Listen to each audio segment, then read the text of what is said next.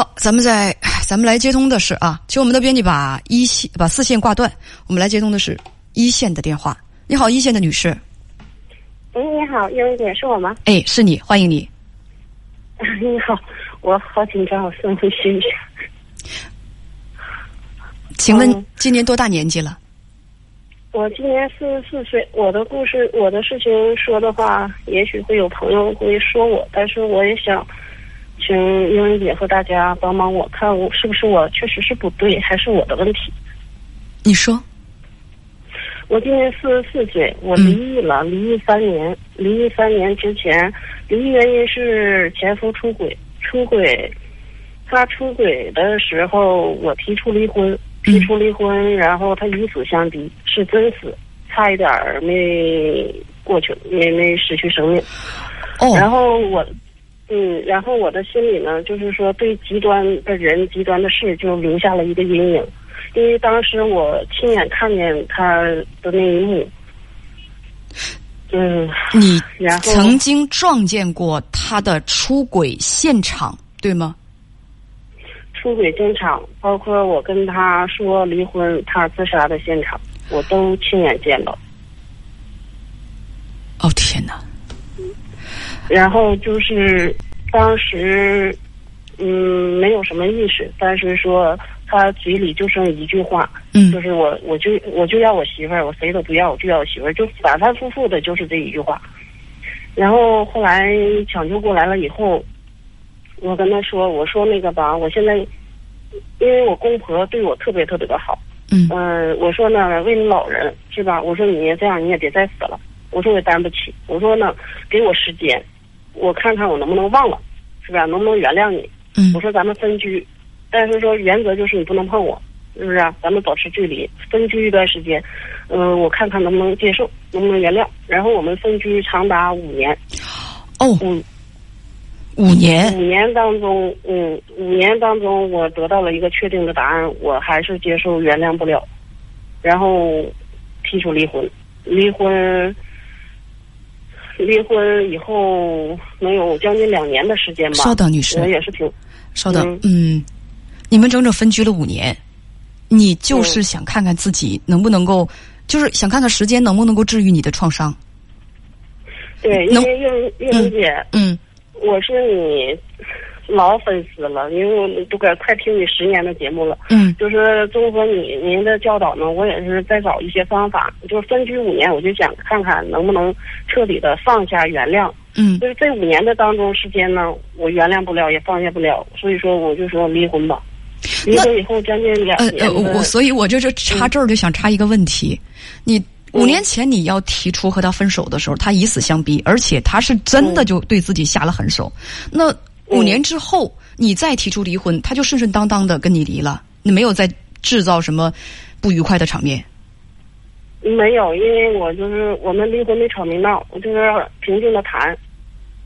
嗯，我就说我确实这五年的时间，我说我确实是原谅不了，而且就是说，我说就是他出轨的那一幕，就刻在我脑子里了，就根深蒂固。就是离婚了以后用了两年的时间吧，就是不想去相处，不想去找，嗯然后也很拒绝，呃，介绍什么都拒拒绝。完了两年以后，嗯、现在是我母亲去年眼睛手术，然后一个眼睛已经失明了。嗯然后我母亲跟我说说你，偏要等到我两个眼睛都双目失明的时候，你再找，你再孝顺，有我有遗憾走，你有遗憾余生。所以说，我想想也对。所以说现在呢，我就强迫自己去接受吧，去找。但是现在出现一个问题，就是我跟异性朋友就是处恋谈恋爱相处，正常处相处怎么都行，就是一离我亲近了，我我就本能的排斥，就是前夫出轨那一幕，就不自然的就会从脑子里出来。我想问问叶兰姐和大家，是不是我这个人我的问题？那哪是你的问题呢？我觉得伤害你、给你心理阴影的人，他们才是始作俑者吧。我我听到了几个点，第一个是你妈妈现在身体不好，妈妈对你说，如果你现在，因为今年你四十四岁，离婚已经十三年了，如果你现在还不赶紧处朋友，赶紧结婚，让我看到你有婚姻，那我就死不瞑目。说透了就是这个意思。因此，你就去处朋友了。尽管你现在可能对处对象、结婚心里是有排斥的，你可能是对还没有那种意愿，但是你硬着头皮去相亲。可是跟对方不能够有亲密的举动，你会特别排斥，他心里有阴影。之前把丈夫、把前夫捉奸在床的那一幕总是出现。我想问你，这是非常明显的叫 PTSD 吧？就是你有没有去看过心理医生啊？我在想，我给叶文姐打个电话咨询完以后，我看看您的建议，我是不是有需有必要去看一下心理？非常有必要啊！这就是我的建议啊，因为这是这是心理医我怕大生的范畴家会。在公屏上骂我。不是不是，我所以我就就这个这个事情啊，我现在看了你讲完这个事情之后，讲完这个事情之后啊，啊、我一直就看了一眼公屏，我刚才还扒了那个公屏往前看了一看啊，没有人骂你，所以你很奇怪，我这就是我要问你一个最关键的问题。整个过程描述的这个过程当中，我没有听出来，大家也没有听出来，你有什么要被大家谴责的点？你为什么会觉得自己要被骂？因为我怕有的人是不是会说我呃做作呀，或者说太特性了。没有人说，没有人。啊。刚才我忘了跟我忘了跟那个导播说一个事情，就是呃前段时间嘛，就在一个平台上，我我认识了一个男朋友，然后嗯我们见面了，嗯见面了。他比我小四岁，说是比我小四岁。我们嗯相处了几天，感觉这人吧，就是照顾人各方面上呢，都是很细心、很呵护的，没有什么问题，人也挺老实。嗯然后我就跟他说了，我跟他如实说了，就是我排斥异性接触这个事情。嗯然后他说的是，我可以，他说你这个吧是心理阴影，我可以帮你一起走出来，我尽量帮你。嗯说这样帮你也是帮我自己。嗯，他说，如果说是你这个不走出来，不是我，你换了任何一个男人，你也不行。对，然后我们相处了四天，就是情人节的那天晚上，他就有点强迫我，强迫接近我，强迫接近我，然后我就非常的排斥。后来就是因为这个，我跟他分手了。不是他嗯他干嘛？他想他想强暴你，嗯，他就说 说话说的像个人似似的，干嘛是这这这是什么？这是这是犯罪呀、他是要犯罪呀、那你没有告诉他吗？你说你这不是帮助我，你是在害我，你是要犯罪呀、所以说就是特别特别的排斥，而且有一点就是什么呢？他隐瞒了我他真实的年龄，他比我小不是四岁，他是比我小八岁，所以说这个怎么我也接受不了。他比你小八岁，可能这个都能撒谎，可能他瞒你的还更多。他真的是离异的吗？他真的是单身吗？就这小子这个品质，让我情不自禁的怀疑他是不是有其他的隐瞒情况，有其他的动机呀、真的说着话说着像人似的，我必须帮助你，嗯你这是心理阴影。哎呀，咱们得。哎呀，就共同度过，这是帮你，也是帮我自己。哎，听着真好，真的很像人是吧？而且很像一个好人，对不对，朋友们？但是大家给他四个字的评价：人面兽心，还有衣冠禽兽，还有动机不纯。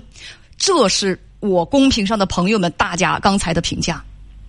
就你你不要把人都想的跟这个禽兽一样恶。真的，我觉得我这个直播间还有我音频直播间里的朋友，大家都非常非常的善良，大家真的都在鼓励你，没有骂你。大家说你做什么错事儿了？大家说有有人做了错事儿，让你有了心理阴影。你明明你是受害者，为什么要谴责你？谴责受害者是一种罪过，好吗？英文姐就是通过跟这个男人这短短几天的相处，真的我包括再加上我以前的阴影，我现在我都感觉我更不敢跟男人接触了的那种感觉。所以姐姐给你一个建议，就是下面给你一小段建议啊，因为咱们节目时间有限，我不能在这跟大家呢深聊。我的一小段建议是这样的，我并不赞成妈妈的那个说法。实际上，某种情况下，残忍点说，他是在用亲情在绑架你。妈妈的动机自然是善良的，她怕你孤单，怕你晚年无依无靠，她希望你能够用一种方式让他感觉到安心和放心。这种方式，在他来看，在因为他的思维是有局限性的，在他看看来只能是婚姻。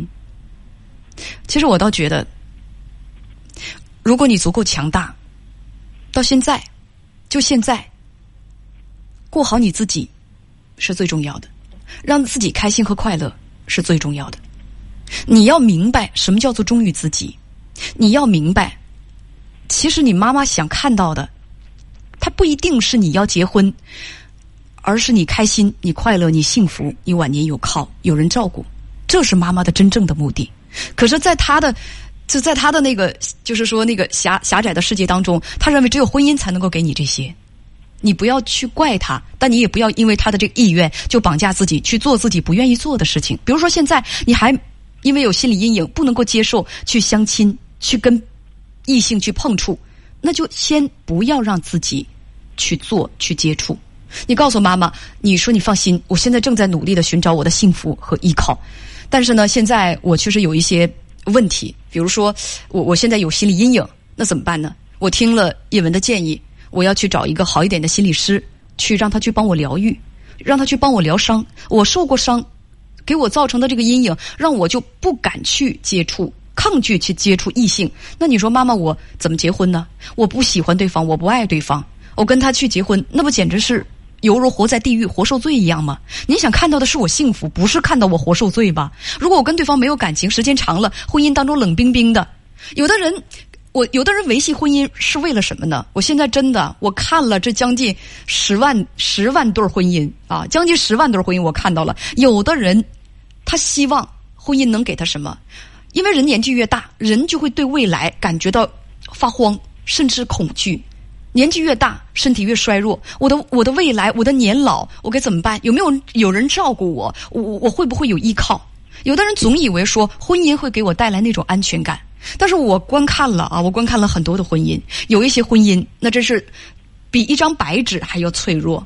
比一张纸还要脆弱，那么两个人的感情非常非常的不好。除了能够给双方带来麻烦之外，你指望着有一个人如果先病倒了、躺倒了、躺在床上不能动，另一个人去照顾他，或者是能够动用自己的私财去照顾他，几乎是不可能的。所以，那晚年有靠在哪儿呢？所以我就觉得吧，如果你真的想让妈妈安心、幸福啊，让就让妈妈知道你幸福，首先你得把自己。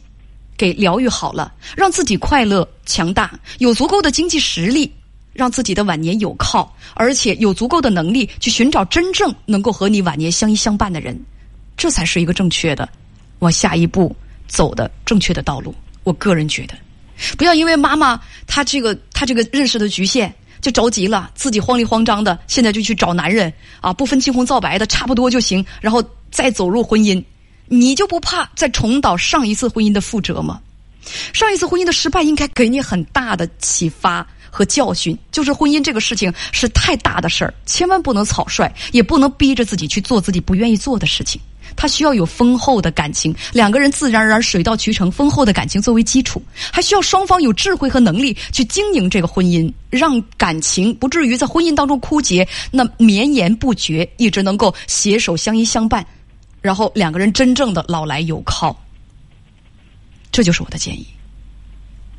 嗯，因为姐，我一个女朋友知道我的事情，我跟她说了，她的意思是，就是我没有遇到真正让我心动喜欢的人。如果真真正遇到心仪的人，会不排斥？有这个可能吗？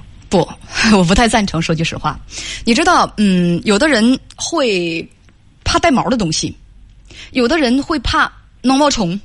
有的人会怕腿儿多的东西，有的人会有密集恐惧，有的人待在一个封闭的，比如说电梯里面，待在一个封闭的空间里，他会觉得极度的不舒服，会干呕，会出汗，会紧张，会嗯不舒服啊。我们叫幽闭恐惧。我跟心理老师聊过，其实那些都是需要来疗愈的。有的人怕带毛的小动物，怕的不得了，小猫啊、小狗他都怕。但是你能指望着他突然遇到一只啊，这个布偶猫真好看，我从此我就喜欢上这个布偶猫，所有带毛的小动物我都不怕了，这个是不太可能的。如果有那种就是应激创伤的后遗症，我觉得啊，不是说你遇到合适的人了，你就能够这种心理障碍哗的一下子完全消失。我觉得你还是应该去上心理老师那儿去看一看去。这个这个是不难治愈的，呃，我说的是那种就是怕那个小动物啊，怕水啊，或者是怕那个幽幽幽闭空间啊，那种并不难治愈啊。但是呢，就这种 PTSD，我不知道心理师会有什么样的办法，你去试一试吧。嗯嗯，叶老师，还有一件事，就是今年过年的时候，嗯，我必然要跟我前夫有一次接触，我该怎么样去面对？不是你为啥必然要和他有一次接触啊？因为我的户口现在在他那里，我一直没迁出来。过年去年过年疫情迁不了，今年我疫情疫情不是今年过年我要回去把户口迁出来，所以说必然要有接触。你很紧张，我很不想见他，但但是又必须要见，必须去面对。我不知道我该怎么样去面对。我劝你先去找心理老师，让心理老师给你出个主意，让心理老师先帮助你做一些心理建设。如果觉得可以了，去面对他，没准去面对他也是一个对你治疗这种 PTSD 的一种考验。你先去找心理老师去聊一聊吧。我觉得你这这个心理阴影还挺严重的呢，真是挺严重的。嗯，我没给您打电话之前，我不确定自己心里是不是真的有问题，只是说觉得自己排斥异性亲密接触。我不是说你有病，这也跟道德毫无关系，只是人的一种本能反应。就像有的时候，人经历了重大的创伤，大脑会选择性的屏蔽屏蔽一部分记忆，会屏蔽一部分记忆，这是我们自我保护的一种方式。其实你现在其实也是受人受到了严重的伤害，会有一种应激性的自我保护。唉，去看心理老师吧，你需要真的。我已经是不能够有更多的专业对你有一更多的专业的帮助了。咱们就聊到这儿吧，好吗？好的，谢谢，谢谢叶兰老师。好，再见。嗯，再见。